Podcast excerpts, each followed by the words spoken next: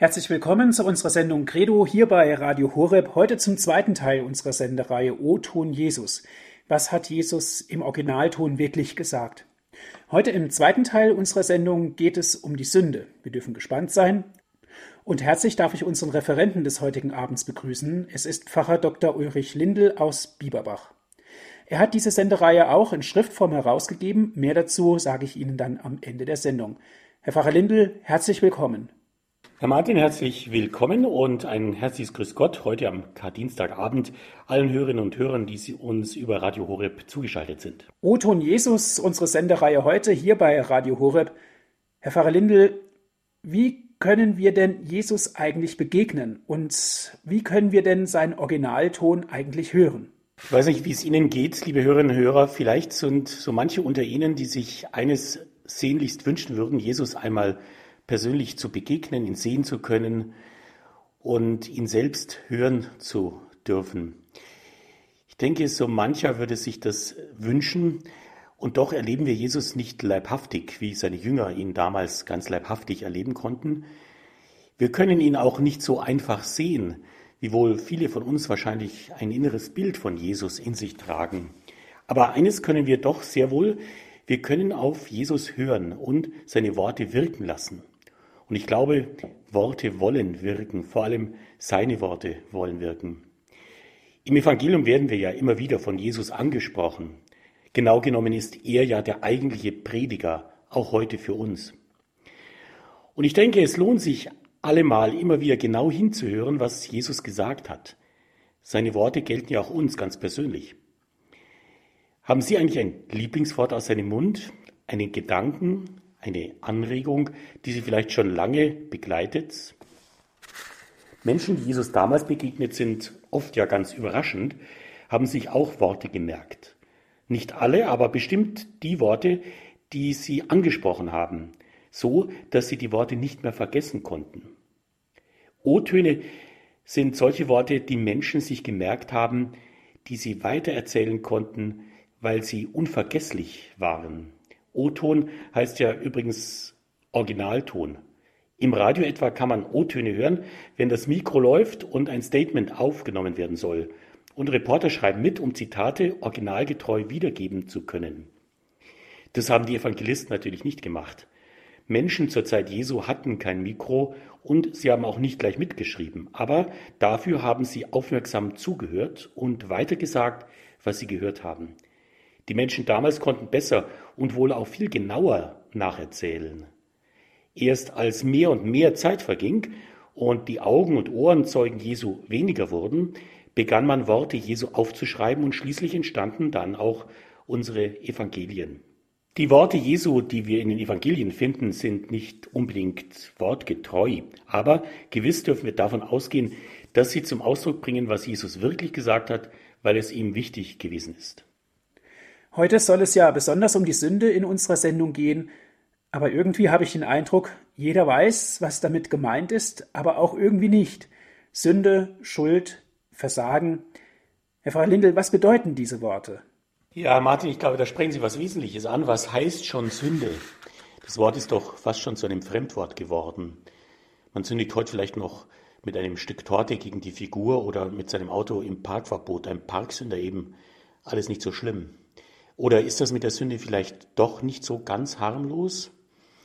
Und was haben Schuld und Versagen schon mit Gott zu tun? Haben sich viele nicht längst unabhängig von Gott erklärt? Der Mensch ist doch selbstständig geworden, macht sich alles selber, auch seine eigenen Vorschriften. Von Gott, soweit es ihn überhaupt gibt, lässt man sich doch nichts mehr vorschreiben. Das Resultat, ich glaube, bindende Werte haben in unserer Gesellschaft an Prägekraft verloren. Was gilt heute eigentlich noch und was gilt eigentlich morgen? Allenthalben ist ja vom Werteverfall, vom Werteverlust und vom Wertewandel die Rede. Damit ist aber auch eine große Unsicherheit entstanden, glaube ich. Was ist erlaubt und was nicht? Oder ist nicht alles beliebig geworden? Eine scheint jedenfalls klar, Werte erwachsen aus gemeinsamen Überzeugungen.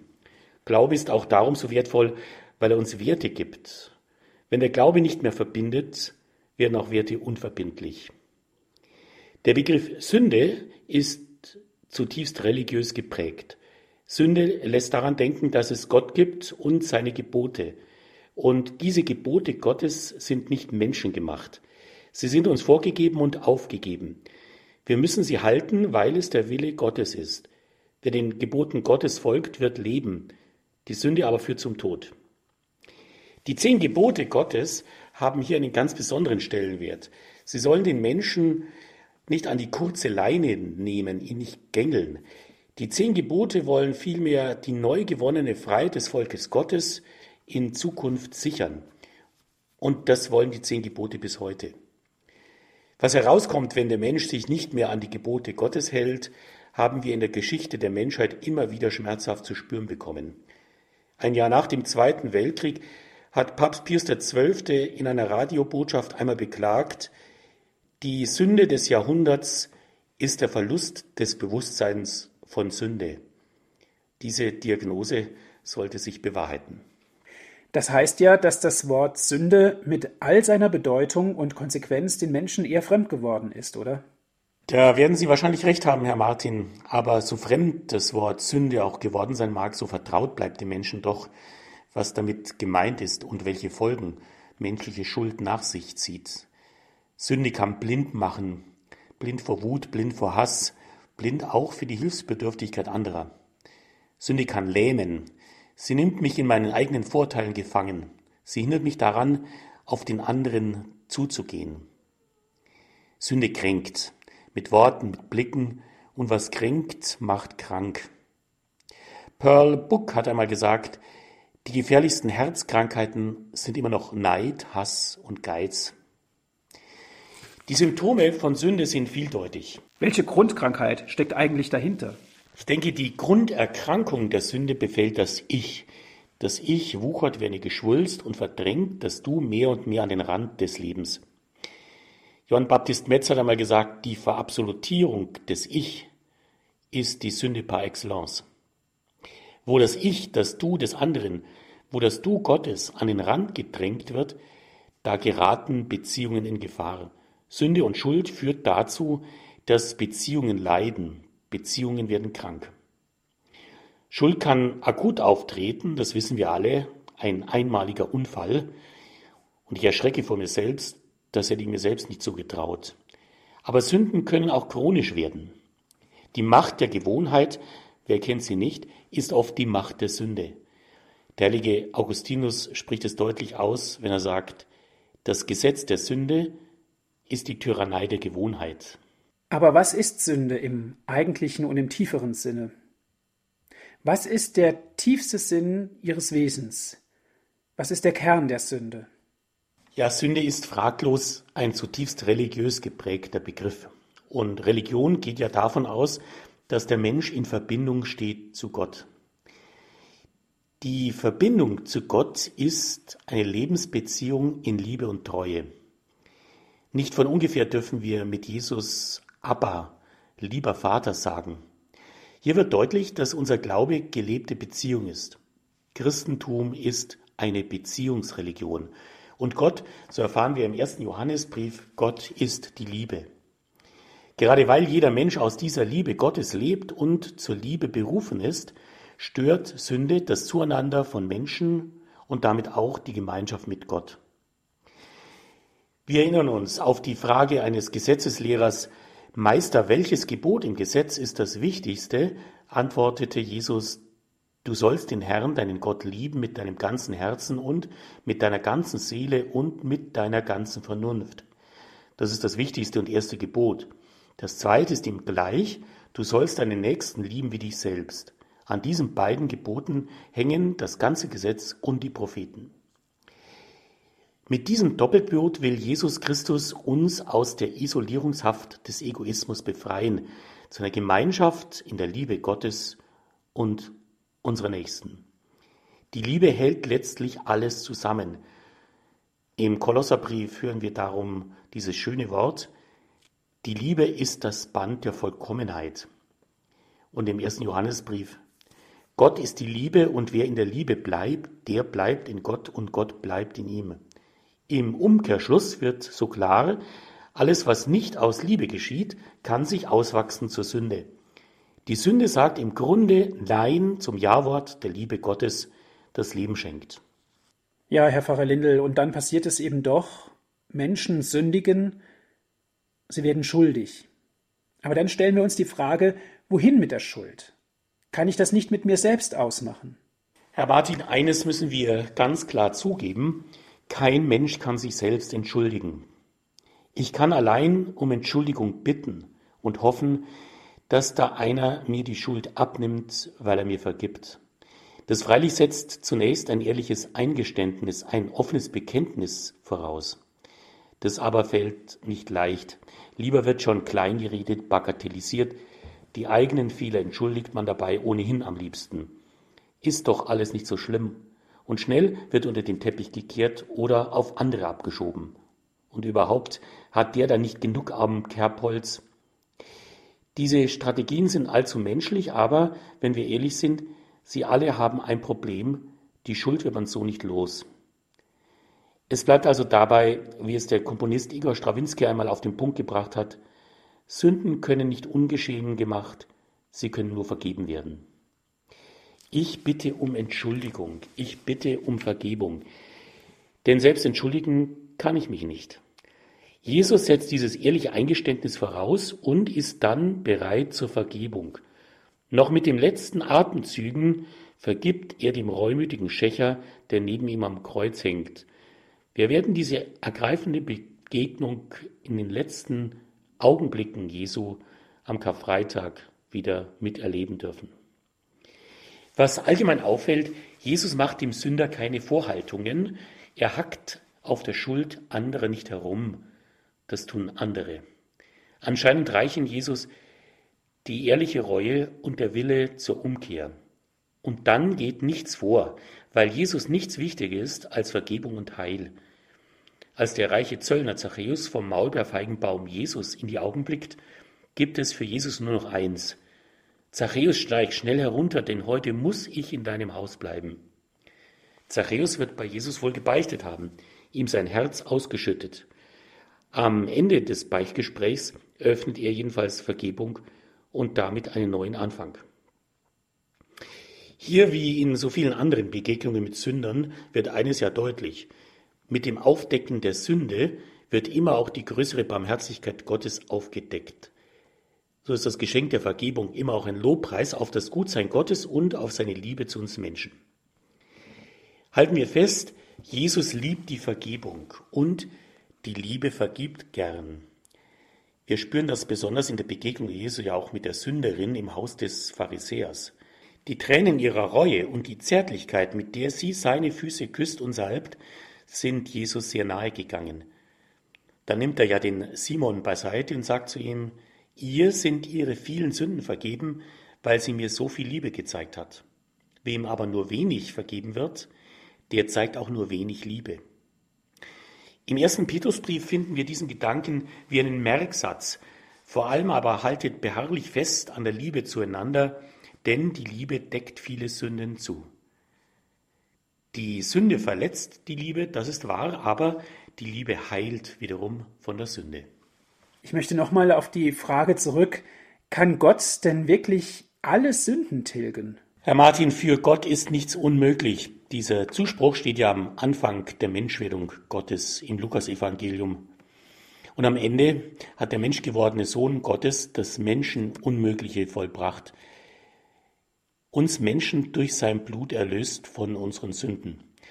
Immer wieder macht Jesus klar, dass der Menschensohn Vollmacht hat, auf der Erde Sünden zu vergeben. Zum Beweis dafür heilt er ja vor den Augen aller einen Gelähmten, der aufsteht, sein Bett nimmt und geht, nachdem Jesus ihn von seinen Sünden befreit hat. In Jesus nimmt Gott die Sünde ernst und auch den Sünder und er macht Mut zum Bekenntnis.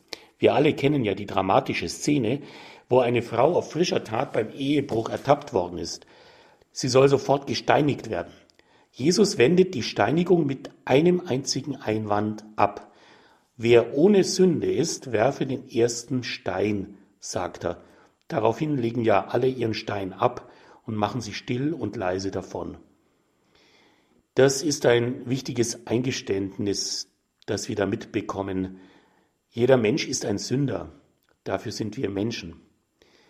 Ja, noch mehr, wenn wir sagen, wir sind ohne Sünden, machen wir aus Gott einen Lügner, lesen wir im ersten Johannesbrief. Wenn wir sagen, wir sind ohne Sünde, machen wir aus Gott einen Lügner. Die Lüge, von der der erste Johannesbrief hier spricht, besteht eben darin, nicht anzuerkennen, dass Gott in Jesus Christus Mensch geworden ist, um uns in Liebe aus unseren Sünden zu erlösen. Aber das hat er getan. Und es gibt keine größere Liebe, als wenn einer sein Leben hingibt für seine Freunde. Am Kreuz, und wir stehen ja am Karfreitag ganz bewusst vor dem Kreuz, wir stehen zu ihm, der uns am Kreuz erlöst hat. Am Kreuz hat Jesus sterbend die Arme ausgebreitet, um uns, so wie wir sind, als sündige Menschen in die Arme zu schließen. Darum ruft uns Paulus ja auch zu, lasst euch mit Gott versöhnen und macht Mut, das Kreuz persönlich anzunehmen, von der Erlösungsliebe Jesu wirklich Gebrauch zu machen. Jesus ist doch nicht umsonst gestorben. Für mich ist dieser Liedruf so wunderbar und auch so befreiend. Ich danke dir, Herr Jesus Christ, dass du für mich gestorben bist. Ach, lass dein Blut und deine Pein an mir doch nicht verloren sein. Lassen wir diese Erlösung Jesu Christi vom Kreuz her auf uns wirken. Und wir verstehen, was Martin Buber meint, wenn er von Rabbi Bunan erzählt, der zu seinem Chassidim einmal sagte, die große Schuld des Menschen sind nicht die Sünden, die er begeht. Die Versuchung ist mächtig und seine Kraft ist gering. Die große Schuld des Menschen ist, dass er in jedem Augenblick die Umkehr tun kann und nicht tut. Christen sind also keine Menschen, die nicht sündigen, sondern Menschen, die gegen die Sünde angehen und, wenn sie sündigen, um Vergebung bitten und selbst bereit sind, Vergebung zu schenken. Freilich sind wir dabei immer gefordert, die Sünde zu meiden, so wie Jesus ja auch die Ehebrecherin entlässt mit dem Zuspruch, geh und sündige von jetzt an nicht mehr. Das heißt, es besteht also immer noch eine Chance, die Sünde wieder in das Gute umzuwandeln. Wenn ich also wirklich meine Sünde aus tiefstem Herzen bereue, oder? Wenn wir Jesus gut zuhören und ihn auch richtig verstehen, dann können wir an der Stelle schon festhalten, Jesus liebt den Sünder, der umkehrt, nicht aber die Sünde. Er ist dazu gekommen, Sünder zur Umkehr zu rufen. Die Sünden der Menschheit kosten Jesus leibhaftig das Leben. Deswegen sind sie für ihn eine todernste Angelegenheit. Aber erst recht für uns Menschen, denn vergessen wir nicht, durch die Sünde des Menschen kam der Tod in die Welt. Auch wenn die Taufe zur Vergebung der Sünden die Erbsünde abwäscht, die Neigung zu sündigen begleitet den Menschen weiterhin, insofern er Mensch ist und bleibt. Ist es dabei nicht eine unglaublich heilsame Einsicht? Jesus ist für unsere Sünden gestorben aus Liebe. Wir nehmen seine Heilstat an, indem wir uns als Sünder in seine offenen Arme nehmen lassen und Verzeihung finden. Am Kreuz hat er doch für uns alle geblutet. In der Weilheimer Stadtpfarrkirche Maria Himmelfahrt findet sich ein großer gotischer Christus, fest genagelt an einen Baum, der Blätter treibt, ein Lebensbaum. Und das Herz des gekreuzigten Christus steht offen. Man kann wirklich hineingreifen. Ungezählte Menschen haben ihre Sorgen und Nöte und gewiss auch ihre Schuld buchstäblich Jesus ans, oder sollten wir besser sagen, ins Herz gelegt. So verstanden können wir als Sünder nur froh und dankbar sein und mit dem großen Physiker Isaac Newton bekennen, ich habe in meinem Leben zwei wichtige Dinge gelernt, dass ich ein großer Sünder bin und dass Christus ein noch größerer Retter ist. In der Auferstehungsfeier der Osternacht Lob singt darum ja auch das Exultet, O glückliche Schuld, welch großen Erlöser hast du gefunden. Das ist ein unglaublich befreiender Lobpreis auf das Entgegenkommen Gottes in seiner Liebe zu uns Menschen, die in Jesus Christus sichtbar geworden ist. Wie können wir eigentlich von Jesus konkret lernen, was Vergebung ist? Die Vergebungsbereitschaft auf Seiten Gottes fordert zu Recht auf Vergebungsbereitschaft auf Seiten des Menschen. Wer in die Schule Jesu geht, wird vor allem eines von ihm lernen, Barmherzigkeit. Selig die Barmherzigen, sagt Jesus, denn sie werden Barmherzigkeit erlangen.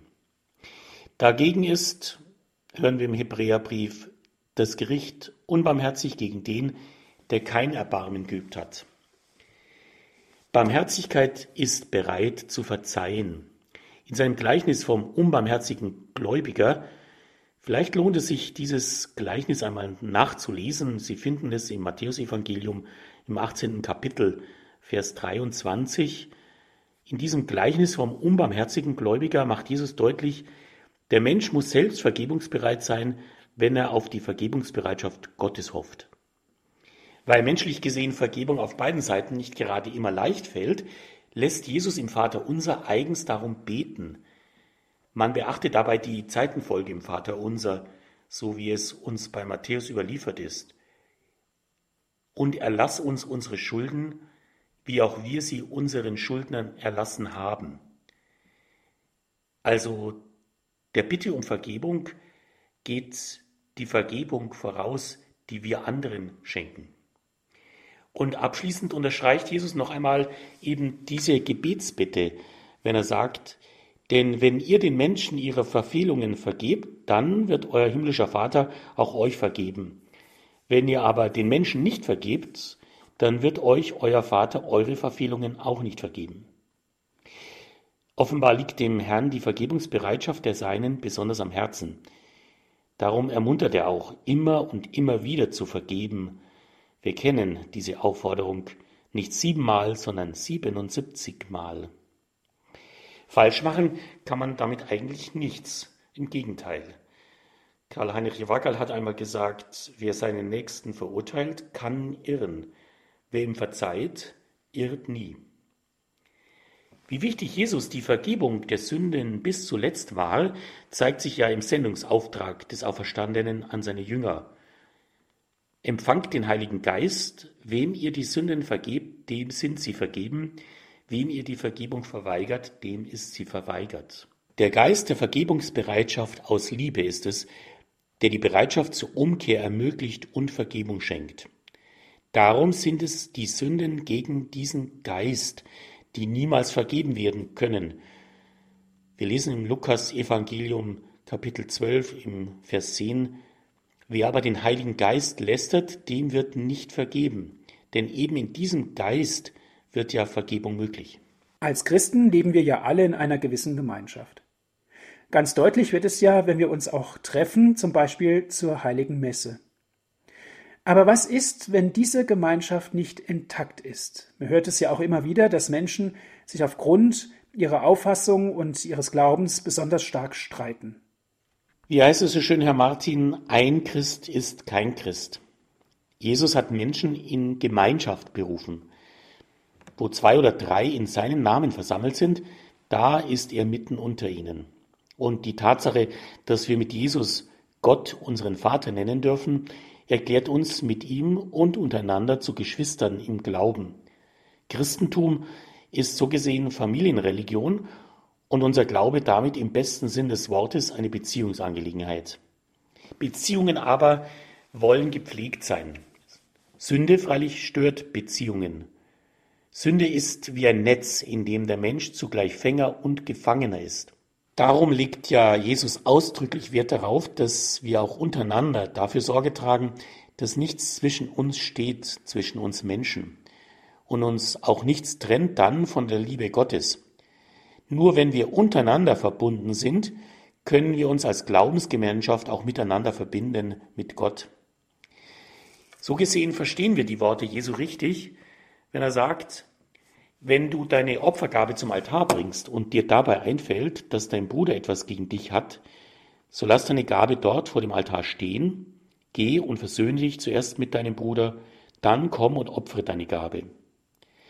Freilich zeigt die Erfahrung, dass dies nicht immer gelingt. Realistisch müssen wir zugeben, die Kirche ist auch eine geheiligte Gemeinschaft von Sündern auf dem Weg des Heils. Gerade darum brauchen wir immer wieder die Zurechtweisung Jesu, die wir anderen auch vermitteln sollen. Der alterprobte Begriff Correctio Fraterna steht für brüderliche Zurechtweisung. Jesus hat sie selbst empfohlen und er legt sie den Seinen auch ans Herz. Wenn dein Bruder sündigt, dann geh hin und stelle ihn unter vier Augen zur Rede. Hört er auf dich, so hast du deinen Bruder gewonnen. Hört er aber nicht, dann nimm noch einen oder zwei mit dir, denn jede Sache soll durch den Mund von zwei oder drei Zeugen bestätigt werden. Hört er aber nicht auf sie, dann sage es der Gemeinde. Hört er aber auch auf die Gemeinde nicht, dann sei er dir wie ein Heide und Zöllner. Diese Sorge um den anderen und das Bemühen, ihn von seiner Sünde zu befreien, ihn zu entschuldigen, liegt Jesus an vielen Stellen des Evangeliums am Herzen. Und wenn wir im Anschluss jetzt an diese einführenden Gedanken ihn zu Wort kommen lassen in den O-Tönen, die wir aus den Evangelien entnommen haben, dann werden wir das immer wieder deutlich spüren dürfen. Dietrich Bonhoeffer hat einmal eindringlich darauf hingewiesen, wie sehr wir ganz im Sinne Jesu aufgerufen sind, uns gegenseitig zu helfen, mit der Sünde zurechtzukommen, sie zu überwinden und so als neue Menschen zu leben. Und er fordert auch auf, dass wir ganz im Sinne von Jesus uns auch zurechtweisen. Diese brüderliche, diese geschwisterliche Zurechtweisung ist schon ein Auftrag, den wir ernst nehmen müssen. Bonhoeffer sagt, nichts kann grausamer sein als jene Liebe, die den anderen seiner Sünde überlässt. Nichts kann barmherziger sein als die harte Zurechtweisung, die den Bruder vom Weg der Sünde zurückruft. Als Christen leben wir in einer Solidargemeinschaft, nicht nebeneinander, sondern eben miteinander und füreinander. Wie weit das wirklich gelingt, zeigt wohl am glaubwürdigsten unser Umgang mit Schuld und Vergebung. Vergessen wir dabei nie den Gedanken aus dem Jakobusbrief, wer einen Sünder von seinem Irrweg zurückbringt, wird dessen Seele vor dem Tod erretten und eine Menge von Sünden zu decken. Ja, lieber Herr Martin, jetzt haben wir viel miteinander gesprochen, sind viele Worte gewechselt worden, aber die Sendereihe heißt ja nicht zuletzt O-Ton Jesus und ich glaube, das Schöne an dieser Sendereihe ist wirklich, dass jetzt Jesus zu Wort kommen soll. Und zwar in den Worten, die uns die vier Evangelisten überliefert haben. Diese Worte wollen wirken und ich glaube, sie werden uns auch erreichen. Vielleicht schließen Sie dabei auch zu Hause die Augen und lassen diese Worte tief einwirken. Und es sind bestimmt Worte dabei, die Worte sind von ihm für Sie. Wir werden es spüren und diese Worte wollen wir beherzigen. Sie tun uns gut und den Menschen gut, denen wir immer wieder auch begegnen. Vielleicht fällt uns auch der ein oder andere ein, mit dem wir uns schwer tun. Und so manches Wort Jesu wird uns jetzt wohl auch Mut machen, einen neuen Weg des Zueinanders zu finden und einen Weg der Vergebung. Das Gebet des Herrn. Und erlass uns unsere Schulden, wie auch wir sie unseren Schuldnern erlassen haben. Denn wenn ihr den Menschen ihre Verfehlung vergebt, dann wird euer himmlischer Vater auch euch vergeben. Wenn ihr aber den Menschen nicht vergebt, dann wird euch euer Vater eure Verfehlungen auch nicht vergeben. Das Gleichnis vom unbarmherzigen Gläubiger, der am Ende seine große Schuld nur deshalb bezahlen musste, weil er selbst gnadenlos zu anderen war. Ebenso wird mein himmlischer Vater jeden von euch behandeln, der in seinem Bruder nicht vom ganzen Herzen vergibt. Die Ehebrecherin. Wer von euch ohne Sünde ist, werfe als erster einen Stein auf sie. Frau, wo sind sie geblieben? Hat dich keiner verurteilt? Auch ich verurteile dich nicht. Geh und sündige von jetzt an nicht mehr. Die Sünderin im Haus des Pharisäers. Deshalb sage ich dir, ihr sind ihre vielen Sünden vergeben, weil sie so viel Liebe gezeigt hat.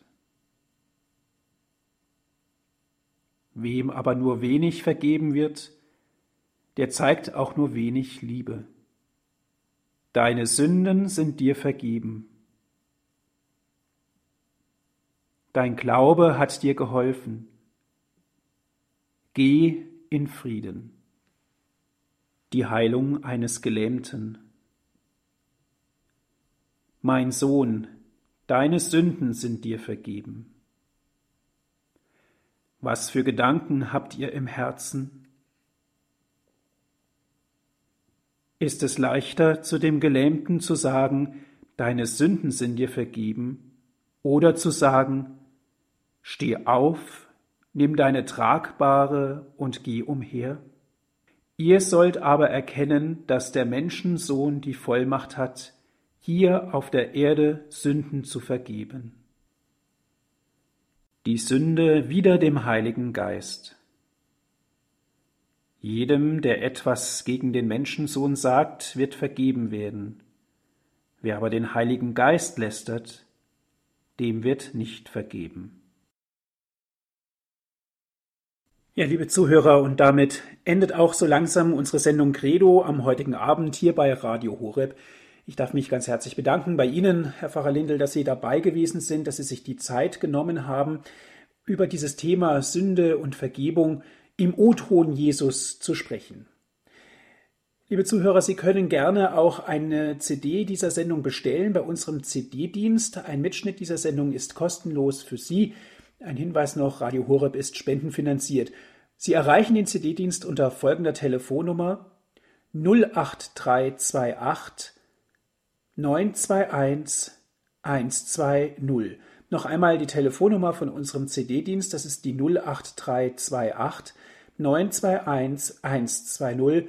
Wenn Sie von außerhalb Deutschlands anrufen, bitte ich Sie vorab 0049 zu wählen und dann geht es weiter mit der 8328 921 120. In unserem Internet auf der Webseite von Radio Horeb www.horeb.org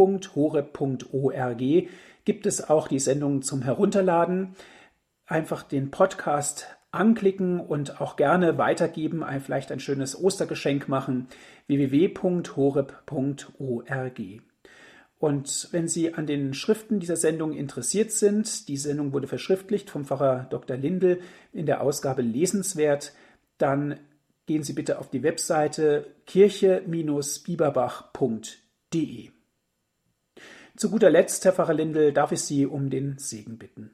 Im Blick auf die kommenden bewegenden Tage des Leidens und Sterbens und der Auferstehung unseres Herrn Jesus Christus wollen wir um Segen bitten.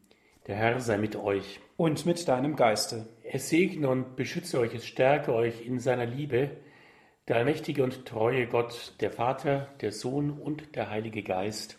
Amen. Gelobt sei Jesus Christus in Ewigkeit. Amen.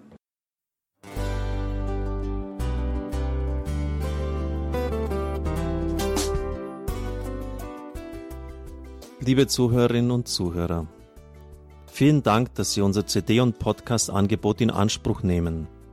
Wir freuen uns, dass unsere Sendungen auf diese Weise verbreitet werden. Dieser Dienst ist für Sie kostenlos. Für uns ist er allerdings mit einem nicht unerheblichen finanziellen Aufwand verbunden. Deshalb sind wir für jede Spende dankbar. Alle Bankverbindungen unserer Spendenkontos können Sie über unsere Homepage horeb.org unter dem Menüpunkt Spenden einsehen. Dort besteht auch die Möglichkeit, online zu spenden. Natürlich nach den neuesten Sicherheitsstandards. Sie können diese Informationen auch bei unserem Hörerservice unter der Telefonnummer 08328 921 110 erfragen. Ich wiederhole die Rufnummer 08328 921 110. Vergelt's Gott für Ihre Unterstützung. Ihr Pfarrer Kocher.